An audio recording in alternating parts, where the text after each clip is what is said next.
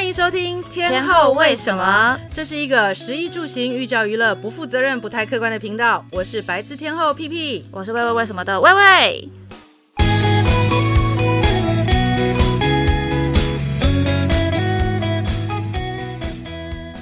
大家好，我是魏魏，我是屁屁。我们今天的特别来宾呢是傅天宇，天宇导演。Hello，大家好，我是本日公休的导演傅天宇，好荣幸今天能够请到我们的天宇导演。其实我好像每次都是叫傅天宇，好像不够恭敬。不会不会，就叫。因为其实我我跟我们的天宇导演其实认识相当久了，应该有一很久的一阵子。之前是透过什么样的机会认识的？哦，因为我们我们两个有个很共通的友人，而且跟我们两个应该算是都很密切的共通友人。对，这个共通的友人，尤其在本日公休这个电影扮演了一个。比友人更重要的一个角色，嗯、叫做金主。我看他要听到，他一定说：“你们怎么把我讲好 low？” 没有，我跟你说，就是每次有人问说：“导演，导演，就是在台湾当导演啊，有没有什么样的就是一定要会的事情？”我常就说。才华是起是第一个嘛，是基本。然后最重要的是你要有口袋深的朋友，真的，而且他是你的很好的朋友，他愿意 support 你的你的梦想。嗯，对，我们其实是因为那个。金主认识的那个金主跟我是我们从小到大一起长大，我差点嫁给他，但是也幸好没有，因为他也比我们现在这位还要严格。对，嫁嫁过去之后，可能应该是日子也过得蛮凄惨的。这个这个故事你要留在那个感情的第二集讲，好不好？我们先留一个坑。对，但是但是我们觉得我们可以补充一下那个，不然我们这个金主好朋友可能会觉得，哎，我们怎么一直说他是金主？对，其实他真的是我非常好的朋友，嗯、因为其实他是我算是遇过，不是影视相关科系，嗯、但是他对于音乐、对于电影的。见多识广，然后他的品味绝对是我认识的朋友里面数一数二，所以其实他是我非常非常重要的创作的，常常去咨询的一个第一个朋友。你能想象在我们那个年代哈，他有一个柜子是放电影的海报，然后电影的海报不是像我们卷着放哦，它不是哦，它是每一张都框起来，然后它那个抽屉是拉出来，都是一张一张的海报给你看。不能卷起来，都是通常拉开，然后它的 CD 收藏是一整面墙。你看说，哇，这这整面墙都是新的 CD，但并不是，因为它每每个都有封套，它是听完之后再买新的封套，把它放回去，然后再放回原位。听起来是一位很严谨又很有有很有品味的文青 在我心里就是非常严谨一位男子。口袋 深的人很多，但是口袋深，但是又这么有对电影、对艺术、对音乐的素养的人，这世界上真的嗯很难找了。我们这样讲完之后，他会不会也来资助我？天后为什么一下？献给他，然后下一部电影的剧本也写好喽，呃，不要忘记哦。哎、欸，到就是刚才讲到，就是本日公休，而且这真的是一部，就是我觉得最近呃话题度蛮高的电影。为为什么会这样说呢？因为其实我上周回高雄的时候，然后我就在家里面，然后就呃看到本日公休嘛，然后我就跟我妈，因为我我妈是个不怎么看电影的人，我就跟她说，就是就是接下来几天我可能会遇到傅天一导演，然后我现在很紧张，叭叭叭，然后我妈就说是那个本日公休吗，然后我吓坏。因为我就想说，连你妈妈都知道。对，然后因为妈妈知道好像是那个小芬姐的，就是很久以后的一个作品，然后妈妈就关注到这个电影。妈妈就是有说那个形象非常像这一代人所有人大家共同的妈妈，所以就非常有感触。然后我听完我妈讲完这一串以后，我真的吓坏。就是因为妈妈平常不是一个会跟我聊电影的人，然后那天想说，天啊，竟然就这样子跟妈妈聊了十分钟，这是一个传唱度蛮高的一个，然后我觉得在台湾大家都会蛮有共鸣的一个电影。然后我我原本想说，可能是妈妈那个时代比较有感觉嘛，但是我那天就是在那个 Catchplay 上面看了一下，然后整个高铁沿路都在都躺在那边流泪。就是我觉得每个就是不同的时代，大家不同的妈妈，可是大家都可以找到一些就是自己很有共鸣的地方，共同点。所以，然后刚刚我就在跟皮姐分享的时候，皮姐整个就是已经快 hold 不住，那个眼泪已经快冲出来了。那我哭点很低的人好不好？但是因为我这次就是我看了本日公休之后呢，其实很多个画面其实让我马上一秒都没有迟疑的，马上联想到我妈妈。第一个开车一开场的时候，这个倒车要撞到啊，然后硬要把车子开出来，然后又开一台很大的那种德国车，那个感觉。其实，在那个年代，很多妈妈是不会开车的，嗯，所以其实会开车算是一个自由度比较高的女性因为她可以自己开车出去，到处爬爬照。然后后来呢，又看到就是说，呃，阿蕊姨跟她的朋友大家去出去玩，妈妈开车，就是阿蕊姨开车，小芬姐开车，然后带着一群不会开车的阿姨们，然后阿姨们在旁边就想说，哇，就是有阿瑞啦，你看给塞车载咱到处去行。我那时候心里想。我妈妈以前所有的朋友每次都会这样讲，都是有你妈妈开车载我们，我们才可以到处去玩。你看，你妈妈不在了，我们都没有地方去了，因为我们不会开车。嗯，然后在那个海滩上，那个阿瑞跟他的朋友们，你知道吗？真的就是在玩乐的时候，我觉得他把一个妈妈本来应该有的那种。我们也可以，虽然这么老了，但是其实我们的内心也是少女一般。我们也可以踏浪，我们也可以这样踢的那个感觉，我刚深深打中我的心。其实我在看的时候，虽然我旁边有金主在旁边一直在跟我解说，可是其实我的脑子里面其实就是一直浮现着我妈妈，我妈妈，我妈妈，然后再加上我其实自己现在已经五十岁了，所以。很多时候，人家把你强行压到你身上的那个、那个、那个职位，你是妈妈，所以你不应该怎么样，你不应该怎么样。我小时候我也会觉得说，哎，妈妈，你不应该这样，你不应该这样。可是到我这个年纪，我就发现，我我是个妈妈，但是我也是个少女，我也是个女孩。嗯、我 suppose 我也有可以踏浪，我也可以跟我的朋友生个安内那种、嗯、那种情绪，你知道吗？所以我就一整个觉得说，我就马上跟金主说。我不管，你现在给我敲一下那个傅天宇导演。他说你自己认识，你为什么不找他？我说不好意思啊，就说看了电影才找他，我有点拍谢。那你先跟他讲一下。他说哦，好啊，好啊，好啊。那当然你也马上答应我，其实我就啊就很开心。然后你知道我录 podcast 我从来没有紧张过，但是其实我、哦、对我为了要现在是紧张的吗？他有那个 P 姐有写稿，就是紧张的一种代表。因为因为我觉得我要跟你聊的有太多了。然后我不晓得能不能在这个三十分钟、四十分钟之内聊完，而且我又怕说，你知道我是一个没有逻辑的人，因为讲到我妈妈，其实我会充满非常非常多的情绪，然后这部片子又让我真的是。我每看一次，你知道，因为我们我每个礼拜天都会去金主家，然后然后就金主都会，我们都会为了要一起针灸，我们都会放一部电影，所以现在每次都放了本日公休。对，就本日公休连放了三个礼拜，你知道吗？然后我每次看的时候就，就连那个针灸师傅应该都看了三次了。对，然后我们最近就是说，因为我要访问你嘛，所以我我们又看了你之前的那个代表作，那个我的淡淡男情人林依晨跟凤小岳。对，然后。你知道我儿子、我老公，因为大家都在针灸，还有针灸医生，大家就坐在那里，大家都都在那一起看。然后因为针灸只有四十分钟，所以就要分好多次看完，你知道吗？不知道人还以为那个针灸场所在什么那个傅天宇导演的影展，每每周都是。我的我的粉丝们是这个，是是你们。对，所以其实我我很想，我就我就我就那天就跟傅导在呃傅傅天天宇导演在说。我说，他说你想要聊什么？我说，他说你不要问我其他的八卦啊，演演艺圈的八卦我都不能说。我说没有，我一点都不想问演艺圈的八卦。其实我想问，你能够这么这么呃，就是清楚的描写出母女之间的感情，然后你把你妈妈的这个形象，就是在我们看来，因为我知道你还未婚嘛，嗯，对不对？那我自己是个妈妈，其实很多很多个点我是能够 catch 的，但是。我很好奇，很想理解，说你怎么样能够把它写的写入到我们这种这种小资深妈妈的心坎里，嗯，嗯对不对？我说你你你到底怎么办到的？呃，刚刚讲到开车这件事情哦，就是你讲你讲了一个非常非常核心，我不知道你有没有注意到，在本日公休里面，所有开车握着方向盘的人都是女性，嗯，都是妈妈。嗯然后后来大女儿也去想要去学开车，对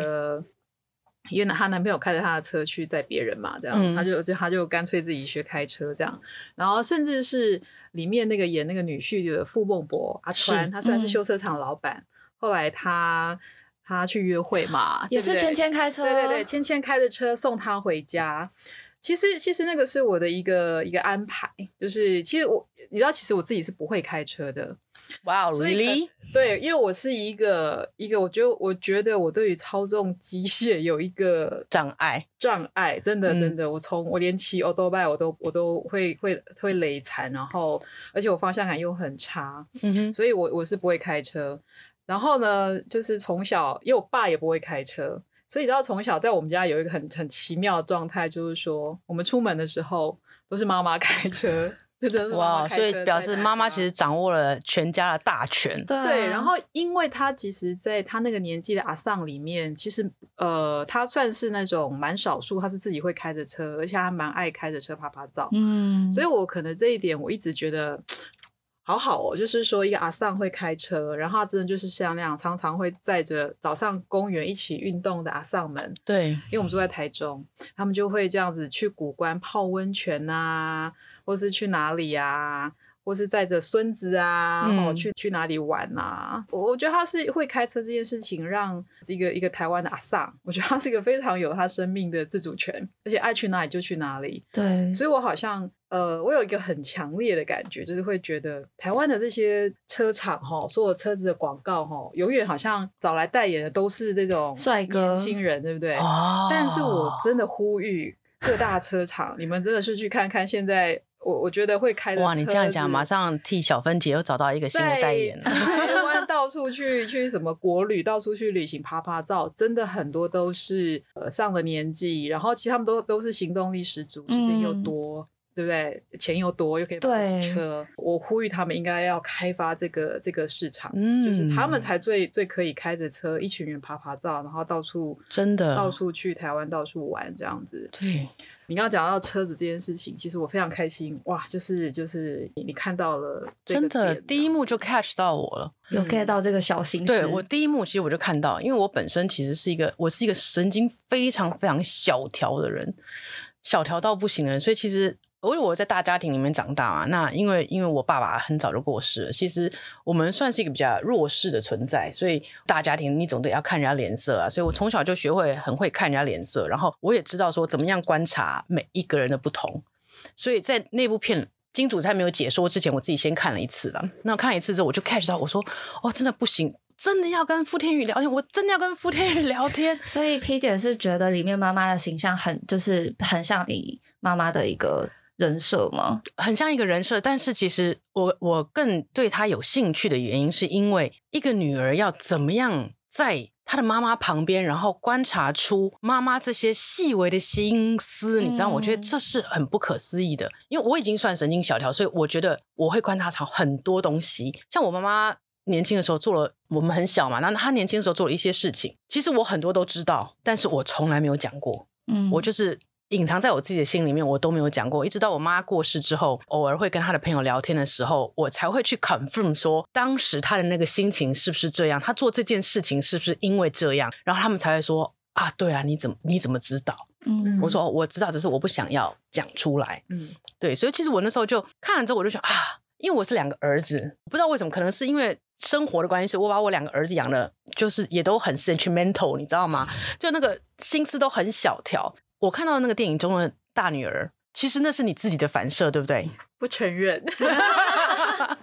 没有。我刚我想我想要先这边回答你刚刚讲的那个第一个事情啊，嗯、因为其实那听起来就是为什么我可以就是说把妈妈描写的这么活生生，或是很多的细节。其实这是一个很大的创作的问题，但是其实我很清楚这件事情，然后它答案也很简单，就是因为我没有跟我妈妈住在一起，就是因为我妈妈是台中人嘛，那我其实是一个标准的，就是所谓的北漂，就是我就是念台中女中，然后就考上了正大，正大日文系哦，所以我从大学我其实就就。到台北来了，也就在台北念大学，然后就留下来了。其实我现在人生住在台北的时间已经长过在台中了。嗯，那中间当然就是像标准的所有北漂族，就是找、嗯、哦，就是来来去去嘛，就是回去。但是其实我一直是没有跟，从此之后我就没有跟我妈妈是对是住在一起的。我觉得这个这个事情其实就是，我觉得人跟人是你要有拉出一个距离感，你才可以。你才可以观察到他。比如说，因为没有住在一起，所以常年来我可能在这个家里面，我其实扮演一个很奇妙的角色，就是说。因为我妈妈在，他们是跟大哥啊，还有妹妹啊，他们大家都是住在台中的嘛。他们就是一定生活在一起，一定会有各式各样的这个冲突，各种冲突摩擦，各种事情啊，哈，每个人的这个这个什么什么什么事情，我永远扮演就是他们就会打电话来跟我说，对，就是。这个事情是怎样怎样怎样怎样怎样，然后你看你妈怎么这样？对对对，你看你你回来拼命公道，你说各种，然后就哎插播插播，等一下等一下，好，现在现在另外一个打来了，这样子。对，所以我好像永远是扮演的这个角色，就是、旁观者吗？旁观者清，对，真的就是这么一回事。那其实讲到呃，为什么会拍本日公休，就是说，我觉得一个最核心的事情，就是因为我没有跟他住在一起，嗯，所以我反而可以借着这些一个旁观者的角色，或者是你是偶尔回去。嗯哼，所以你反而会很清楚的看到，其实他除了作为一个妈妈，你不会有情绪，因为你不会介入，你知道，你跟他生活在一起就会有很多情绪。嗯，但是我现在比较可以站在一个距离，他其实就是创作者需要的一个客观的角度，嗯，把他很客观的当做一个人，一个除了妈妈之外，他是一个理发师。她是一个女性，嗯，然后她是一个 human being，嗯，就是其实这就是一个创作的角度。你抽离了女儿的角色，其实天后你和你的角度就是很，我们很有很有趣，可以做一个对照。如果你要讲你妈妈，其实就是会因为你跟她一直生活在一起，对，所以你我们粘着度太强，sentimental 就是各种情绪，各种各种事情。嗯、但是因为我们我是有距离的，所以我才可以有这个创作的角度。嗯，所以我在有一些访问我提过这件事情，嗯、就是。为什么会有本日公休？它的起点起点其实是大概十年前左右，我有一个机会，就是一个呃纪录片双年展，然后杨立洲导演，一个呃知名的纪录片导演，呃邀我说，哎，傅天宇，你要不要拍一段这个纪录片？嗯、然后因为那一年的主题城市是台中，嗯、所以它的题目就是说限定题目就是一个十分钟短片，然后是要跟台中有关，然后他就说，啊，你不是台中人吗？你就拍一个这样。所以我那时候也想不到什么题目，我就说好啊，因为我觉得我妈妈的那个理发厅很有趣，所以说我来拍，我想拍她。所以我那次我就是第一次有机会，我用一个导演的角度，嗯、用一台摄影机去拍了，就是我妈妈作为一个理发阿姨跟她客人的一些工作的一个情形。那其实从那个时候，我第一次从摄影机的角度去看这个理发师。然后看他的很多的客人，其实我那时候才首度发现说，那是一个好好可爱，然后那里面有很多很棒的人跟人之间的故事，嗯，然后那也是一个在视觉上看起来其实很有电影感的一个一个一个场景。嗯，所以说从那个时候我，我我其实才会有一个意识说，哎，maybe 这是一个很棒的一个剧情片的题材。哦所以那次本日公休的一个 trigger，让它产生出来的 trigger 或是一个种子。嗯、然后那那个种子其实就是这样，就是说它可能就就埋下来了，然后没事干想到去浇浇水啊，或者是就就就让它自己在那边长，直到有一天。我听到我妈妈跟我说，她要去帮一个老客人剪头发。就是这个故事也是真的，真的真的。这个本日公休里面的那个故事，大概有几成是真的？九十八。我觉得他每一个东西都一定是有所，其实就是就是创作者的奥妙吧。就是说，他每一个人，每一个小孩。每一个世界一定都是有所本，甚至是他在路上遇到的农夫，嗯、但是它绝对不会是一比一的，就是说现实跟电影是这样，它一定是经历过我们的转换，嗯哼，然后或者是把它全部拉在一起，然后再炒出另外的菜，这样、哦、让它更漂亮。路边的帅农夫也是真的哦，那个路边的帅农夫是有另外一个原因的呢。哦，那那我们先听完那个老老客人剪头发，对，所以说是。呃，也是有一次，我跟我妈妈去古关泡温泉，她在那过程当中，她就是一整路一直在讲电话，一直、uh huh. 一直打，一直一直讲，一直讲讲讲，然后我就听到说，她好像在瞧一个什么叫 Mission Impossible 这样子，就是说，那个拜跪啦，拜沙北赛，还有拜五拜赛不，然后就在那边瞧时间，就瞧说安那对台中哈啊坐火车坐到倒位，然后在什么三线还是海线，然后这个大维他要再转那个公车，嗯，然后到哪里要怎么。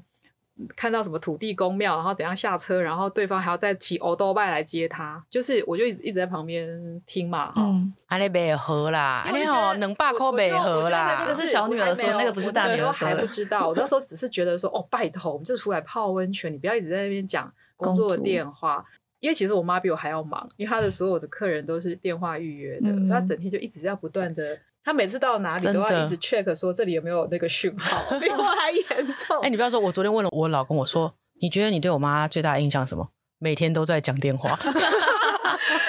而且因为他们讲电话不像我们工作上很快速，就是约约完，他们他们一定要哈拉聊天，有没有？就是没完没了一直讲。后来我就说。他讲完，终于讲完了，我就问他说：“你喜被冲一下？”好，刚刚就这边讲半天是要怎样？要去玩吗？他就淡淡的说：“没啦，的姐姐嘞，嘿，姐姐老狼 K 哈，啊，这个是谁谁谁哦。然后你你也谁喊喜尊啊？哈，一朵怎样怎样？嗯、但他因为他的形容，可我其实已经已经模糊了，模糊了。”反正 anyway，经过了大概五千字的叙述之后，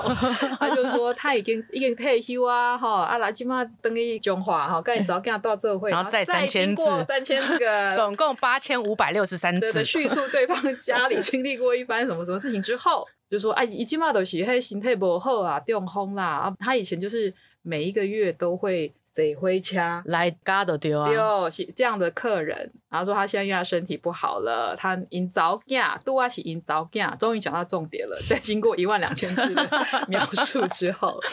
都啊是因早嫁，卡得回来参胸功，也是来听到嘎嘎不？就是这样，然后我终于听到，就是说重点了。那个一大串的电话到底在干嘛？之后，我真的就第一个反应就是像电影当中的方志友，就会觉得两百块才哪里卖好啦？早去早起下讲啥？好么？就车费都莫搞，跟我输要就是。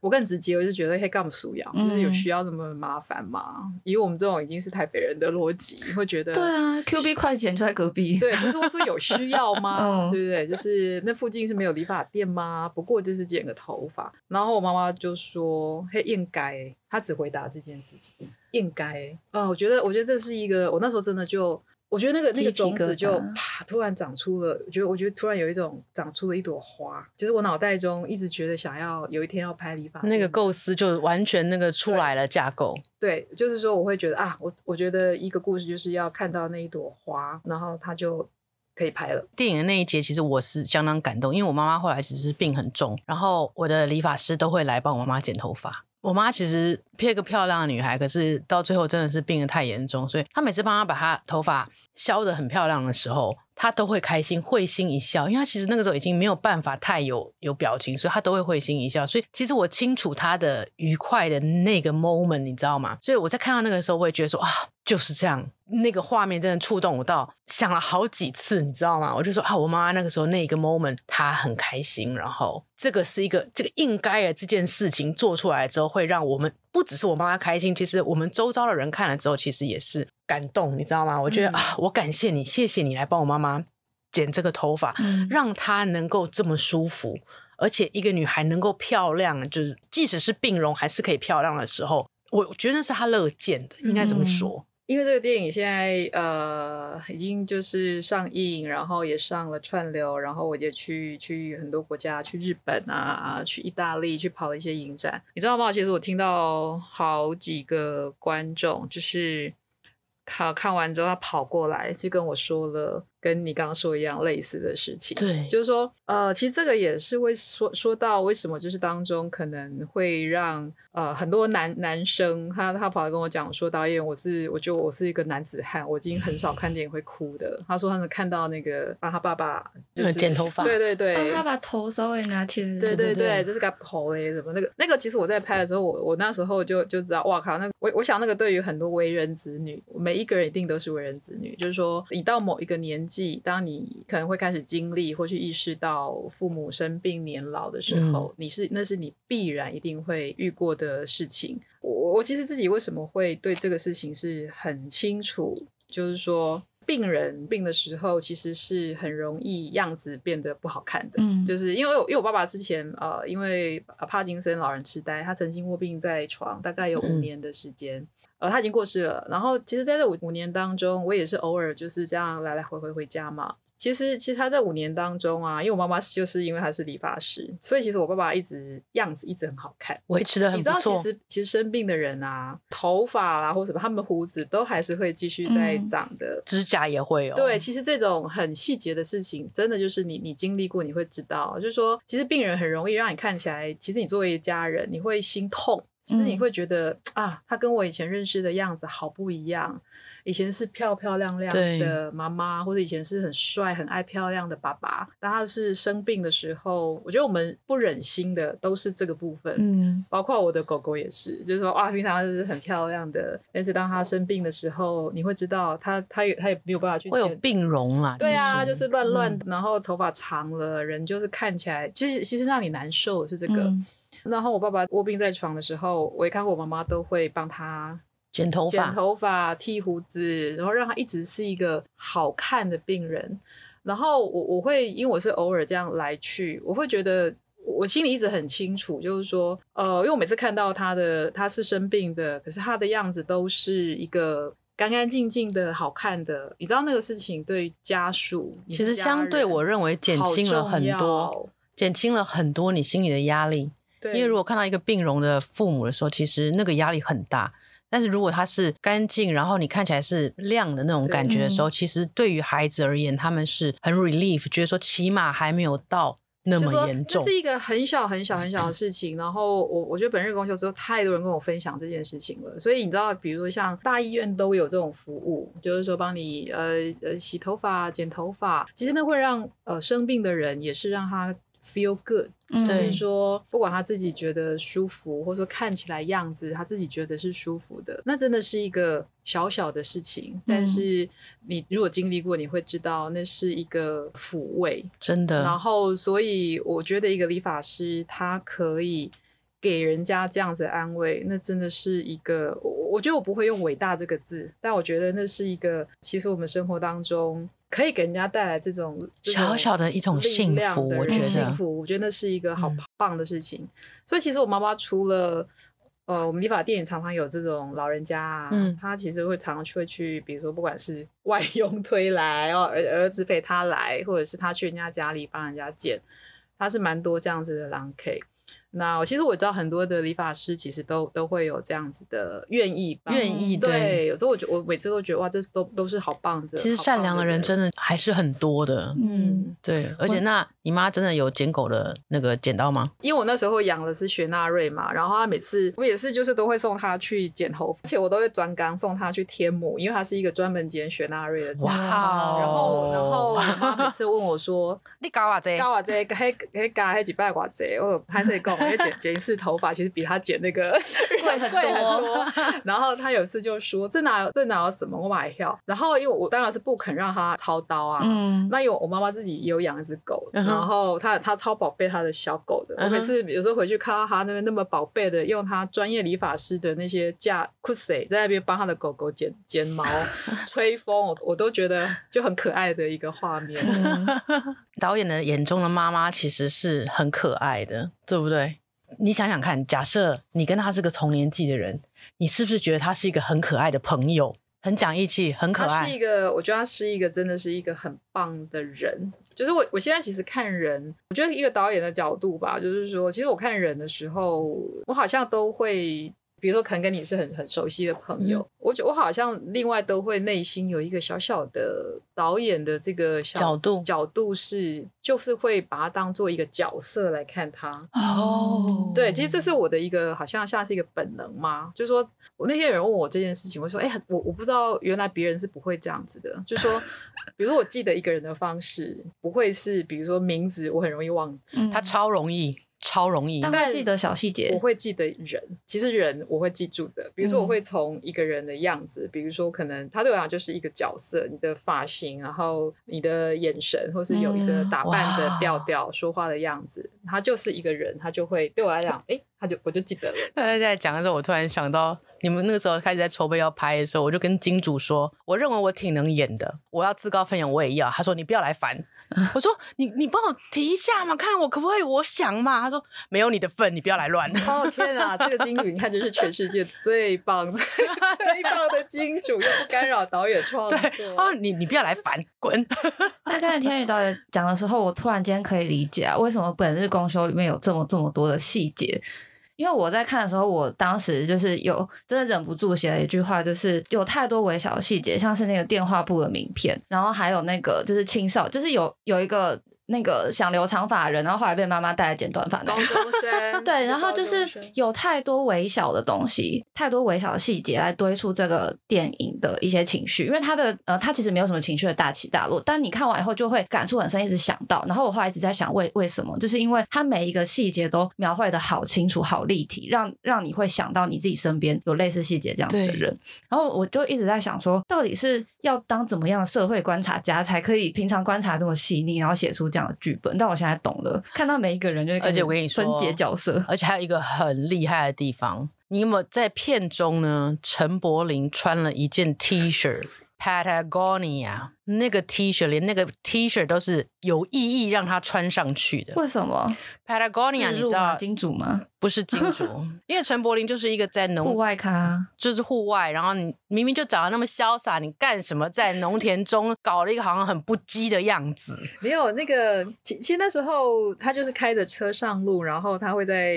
呃去帮老客人剪头发。然后我那时候就是在想说，他在路上要遇到一些人、嗯、一些事嘛，一些 trouble。这样子，呃，如果没有看过电影的朋友，就是说他在路上遇到了一个头发很长、很脏、很乱的农夫，因为他他脆搭，然后他就他就问他说可不可以泡姐得来因为那个 这个年轻人非常的也是一种很台湾，他就他就泡茶请他喝这样子，然后这个角色是由陈柏霖非常义气的，就是来来演出。他在里面是演一个本来是在高科技产业，是在竹科竹科工程师，哦、然后结然后现在呢就是跑来种田这样。那这个阿姨当然就是跟他开杠啊，就说你头壳是派去哦，对啊，好我钱你不爱谈来，家里被冲下来。对，然后他就那个这个农夫就跟他说，他都规工在底下看几台电脑就无聊了呀，比我讲话较趣味这样子。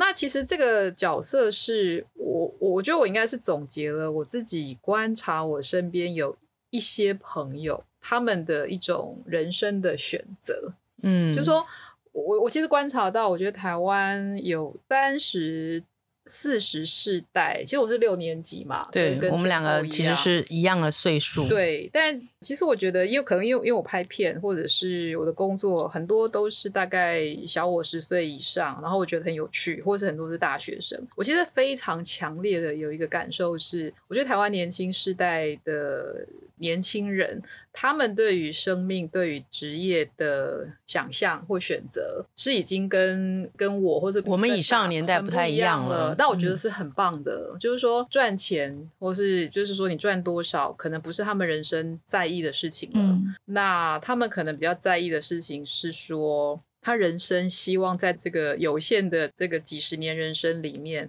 他想要去过他想要过的人生，那我我觉得有越来越多这样的朋友。我朋友有人就是跑去宜兰啊，好去把一家一个一个破破旧的老屋子修复，然后开一家什么咖啡店啊、选品店啊。有人跑去台东啊，去种有机蔬菜啊。有人就跑回他彰化的家里面去做面包啊，做的很好啊。哇，同温层超多，是不是？对不对？你们那个年代真的很多。但我在看的时候，就是我看我看到那个陈柏霖那块的时候，因为他。帅的太不真实了，不太像童温层，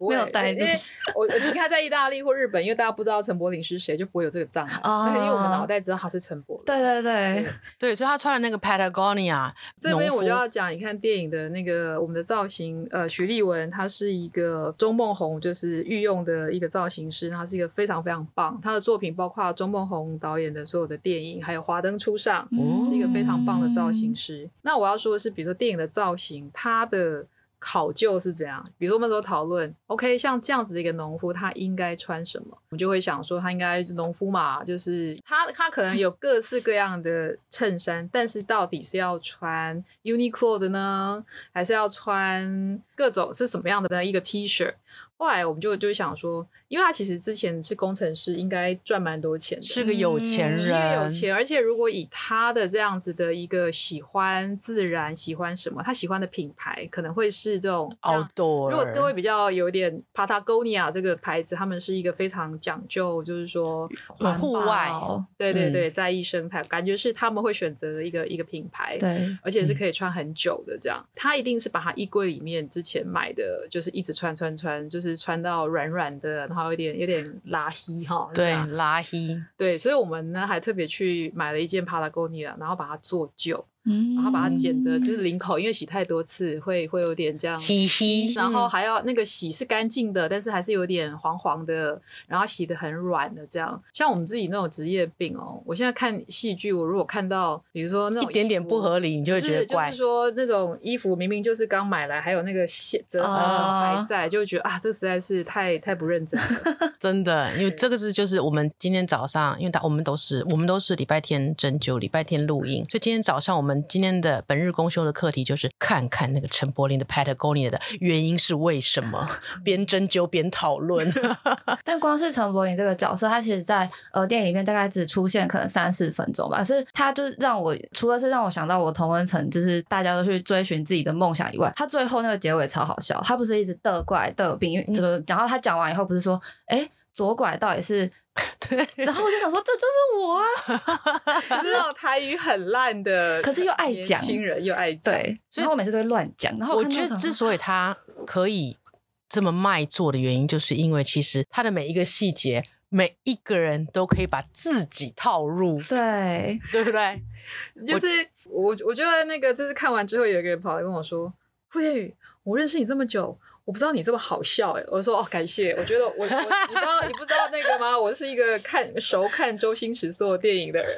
就是 比如说像里面的那个，他后边又讲说嘿嘿嘿西，就是左边右边豆架饼还豆啊，架饼还豆饼，我也不知道那个右边是架饼还是豆饼？豆饼吧，乱猜的乱猜的 我，我连左右都搞不清楚了，我无不能回答这个问题。所以所以你看，就是很多年轻人，就是他们会讲台语，但是就是某一些话，就是他他搞不清楚这样。然后我我也是有有一次，你知道那个那个事情是呃，在事后在拍的时候并没有，那个是之后在剪接的时候，就是我一直觉得那边他好像应该要，就是他要讲一个什么事情会让观众笑出来的一个结尾，嗯，所以我那时候就是想了，就是因为我就问了现场跟我一起就是在剪接的一个助理，然后我就问他说左边右边你台语会不会讲这样，他就。他就乱讲，我 就觉得很好笑。说这个如果是那种问路那阿姨，就是直接直接迷路这样子。但是后面我们才就是才才录了这句话哦，因为那个后面的镜头马上接到那个小芬姐又在那开车嘛，然后他就说啊什么。左边还右边，就是他他他就说那个年轻人乱讲啊，就是那个，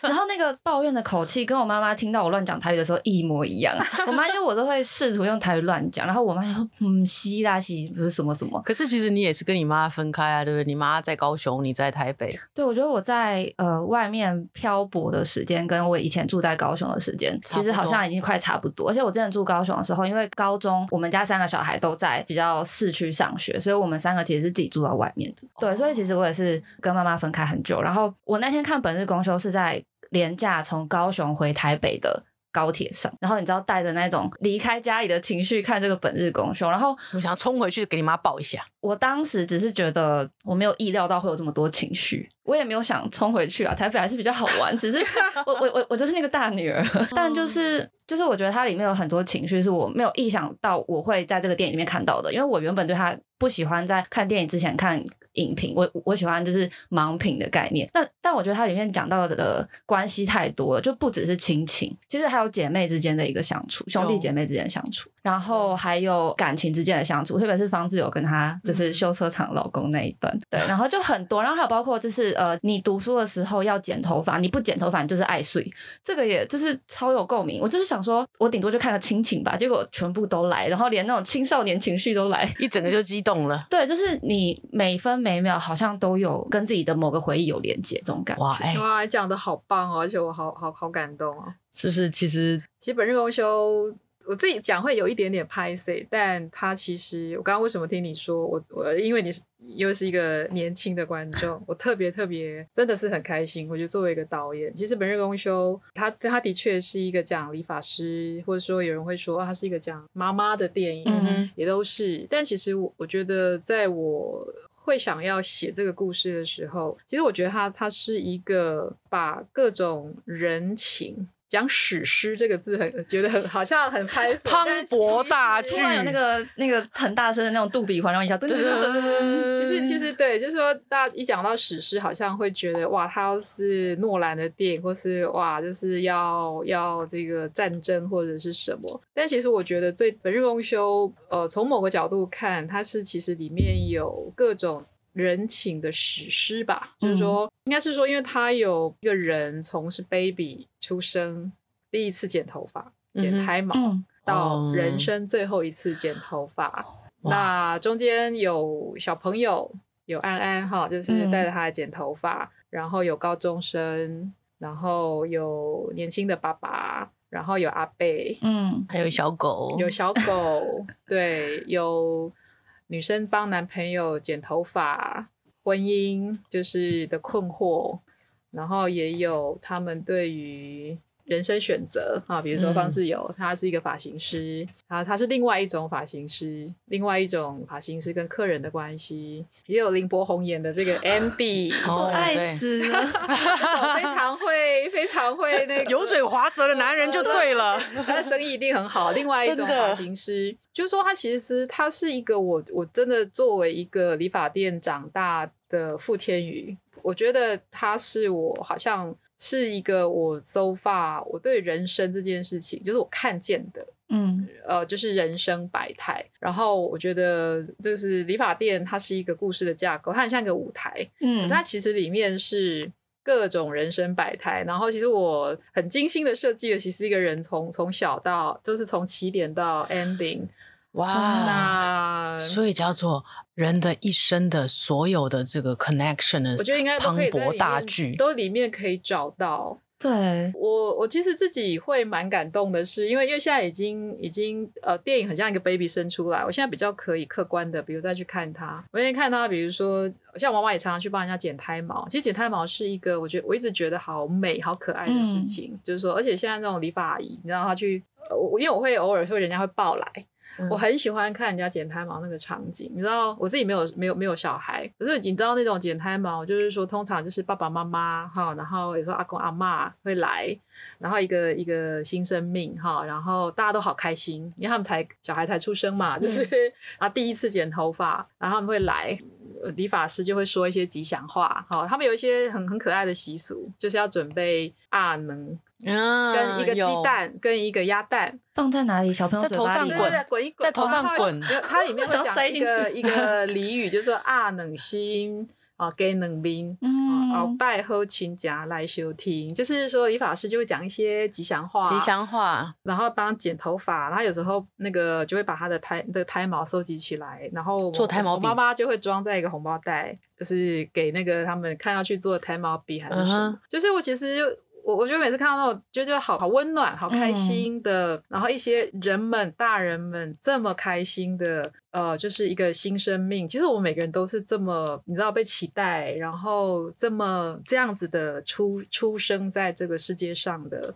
我小时候的时候，我就我不知道为什么人家在那边剪胎毛，我都会自己在那边。很开心的，在那边开心。小时候就会吗？会，我会，我会觉得小时候当然就是会觉得，嗯，那是一个我说不上来，我为什么很喜欢在那边参与，就是一个小朋友，就是遇到理发阿姨的小孩。可是那是一个 good vibe，good vibe，对，那是一个 good vibe。我小时候不知道那是什么，那我长大，我现在看，其实我会感动，感动就是、嗯、啊，这世界上每个生命都是这样子的被珍惜的来到这个世界上的，嗯、然后很多。小朋友剪头发就是一定会在那边哭啊什么的。嗯、这个我小时候都是很很很熟悉。然后，但我现在就是再去看他们，就是那种角度都会觉得，嗯，这样人就是我们真的都是这样子出生长大。然后到人生的最后一刻，其实每个人真的有各种各样的命运哈。有的人会变成很有钱的人，有些人会变有有辛苦的一生，有些人是很聪明的，就是人生你会有各式各样的人生。但是每个人的 ending，其实到最后那个 ending，可能你需要的，或是可可以让你觉得抚慰的。其实可能都是类似的，是那么简单的一个事情，嗯、就是你躺在床上，然后你有一个一个可能有一个理发师是你熟悉的，让你安心的人，呃，你的家人啊是在旁边，然后可以让它是好看的。嗯，我觉得其实也许那也是我到这个年纪，我才觉得啊，我好像觉得我自己可以拍这个故事。我觉得是，可能年轻的时候还没有那么多的感触。我觉得到了我们这种年纪，我觉得哎，会回头看很多事情，其实。很小的一些事情，其实会有很多感动，然后这个年纪才会去珍惜那些小小细微的那些嗯东西造成的整个像蝴蝶效应在你的人生里面，那个东西其实我觉得还蛮不可思议的。嗯，但是年轻的时候不懂，因为我我觉得年轻的时候对外来的东西太太多那种刺激，太多新东西让你想要去尝试。可是慢慢其实就是年纪大一点之后，就会开始越来越安静，然后开始回。回顾之前的一些小小一些小确幸的那种感觉，越来越懂得珍惜。但是呃，可可能我觉得最好的一个状态还是本日王秀绝对不是一个说教，在告诉你说啊，人生我跟你讲，年轻人，人生就是怎么样怎么样。呃，我我绝对，因为我最我自己也非常讨厌就是 这样子的事情，他绝对不是。我觉得他是把我看见的一些人，一些打动我的。的人，然后那个样子，我想，我想透过我会的那件事情，就是拍电影啊记录。嗯、比如说里面那个台中一中的那个高中男生，就是来剪头发，那个从小到大我不知道看过多少次，就是那种，尤其是以前如果还有法镜，其实现在虽然、哦、虽然开放，但是某些也不能留那么长啊，像还是，对所以那个事情是永远就层出不穷，就是那种国中高中男生开戏爱睡啊，你知道，嗯、然后他就会来。然后呢，他们就会就会拿出，因为他会来这种理发厅，一定是他妈叫他来的，不然他们一定就会要去那种 fashion 的那种发廊。都 然后，因为我自己也是这样子啊，我到我到高中，我就我就不不给我妈剪，我就自己去跟同学去曼都这样。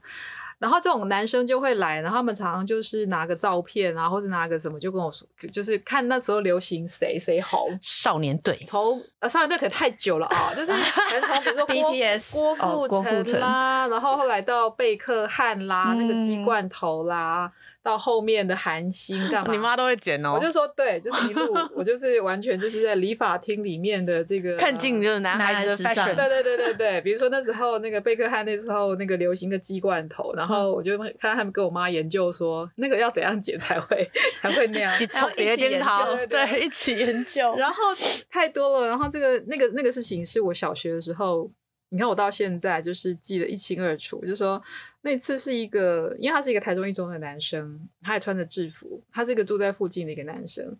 你看，能够考上台中一中是一个精英，对啊，好，就是一个一个一个男孩子。结果他他就来，他大概是谈恋爱了吧，反正就是很开心的来。然后我都还记得，他还抱一个篮球，这样下课就来剪头发。然后其实是一个还蛮健谈的一个小孩，还是跟我妈妈从小剪到大。他就说：“阿姨，我我被我被哈那个，就是他就一直要留留很长这样子，前面就就是要要留。”我完全能够理解，我儿子他们也都是这样，就像看桃看林这样子。对，你会有个年纪，从从小就被说看桃看林。对，然后就是额头都不想露出来，都不知道为什么，就是就是一定要还要遮眉毛，就恨不得风来的时候都不要动。对，要这样。然后还有就是哪里都不能撸太高，就后面也不能撸，前面也不能撸，侧面也不能撸，然后。我记得我妈妈那时候还沟通到，还有点有点 keep 配饼的感觉，我觉得在那边恭喜哦。然后反正后来剪了后啊，你你要这样，他就他就这样剪。后来但他出去大概就是大概二十分钟，他妈对方的妈妈就拎着他又又回来，嗯，然后就开始就是说，哎呢哎我刚刚全部嘎赶快这样子，然后然后就开始就是说不行，哎哎那比赛，他因爸爸好快的，就是就会觉得说这是浪费钱这样，嗯、然后就说你你改一个修剪。然后我我我那时候我是小朋友，我我我，你知道我永远就是 扮演，现在想起来就很奇妙。我永远就是一个会假装在那边像在看报纸或看杂志，但是其实我就是一直，但其实并桌了，并桌了，我都在我在听，就是大人在在我前面演一出戏这样子。然后其实他妈妈就是不想要再付一次钱重检，哦、所以二十分钟之内回来是可以不用付钱的。没有，就是一直在争执的是修还是重剪，Okay.